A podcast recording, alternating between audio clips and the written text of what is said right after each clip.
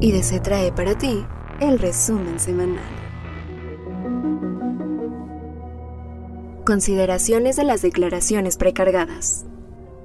Los contribuyentes deben implementar tecnologías que automaticen los cálculos del negocio, manteniendo sólidas sus operaciones con diferentes FDI que pueden existir. Asimismo, es relevante anticiparse al prellenado de los cálculos para la declaración anual, aseguró KPMG. Para efectos de los pagos provisionales de 2022, tendrá que ser prellenada cierta información en el formato de ISR propio, así como para las retenciones de sueldos y salarios. Estos datos serán basados en función de los FDI. En ese sentido, KPMG destacó que la autoridad ha emitido cartas invitación cuando se detectan diferencias entre las retenciones de ISR enteradas por los contribuyentes y la información de las retenciones plasmadas en los CFDI de nómina.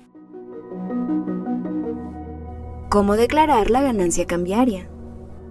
Las personas morales al realizar operaciones para la obtención de sus ingresos pueden determinar el pago en moneda extranjera, lo que implica la determinación de una ganancia o pérdida cambiaria. El artículo 16, fracción novena de la ley del ISR, considera como ingresos acumulables los intereses devengados en el ejercicio. Por su parte, en el numeral octavo penúltimo párrafo de la misma ley, prevé que la ganancia o pérdida cambiaria devengada por la fluctuación cambiaria de moneda extranjera para efectos fiscales se le debe considerar considerar un ingreso por intereses. Entonces, por dichos ingresos, los contribuyentes no emiten un comprobante fiscal, lo que implica que al momento de la presentación de sus declaraciones provisionales 2022 no los pueden visualizar de forma precargada. No obstante, como los pagadores de impuestos no pueden dejar de acumular sus ingresos obtenidos por la ganancia cambiaria, deben capturarlos de forma manual en el sistema de la declaración provisional en el rubro Intereses artículo 8 LISR.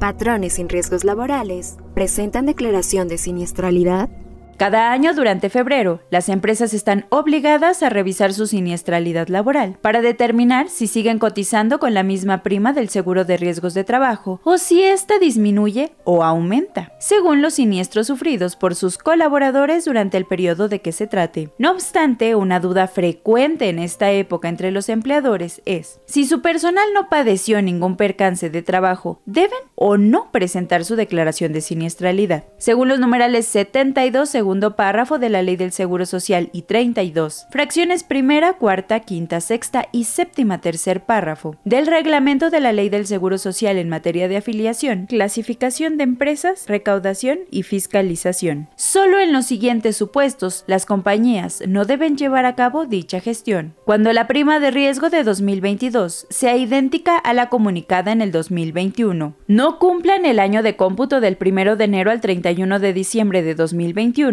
ya sea porque se dieron de alta ante el instituto después del primero de enero o cambiaron de actividades, en cuyo caso deben cotizar con la prima media de su clase hasta completar el año calendario requerido. Hubiesen comunicado una baja patronal y a los seis meses un alta con la misma actividad o no tuviesen personal a su servicio por más de seis meses ni hubiesen presentado la baja patronal respectiva. Como se observa, ni la ley del Seguro Social ni su reglamento prevén que no haber tenido riesgos de trabajo durante el año de revisión es un supuesto para quedar relevado del cálculo y presentación de la prima del seguro de riesgos de trabajo. Además, los patrones deben considerar que con la determinación de su siniestralidad podrían reducir hasta en 1% su prima de riesgos de trabajo, lo que tiene un impacto positivo en sus finanzas.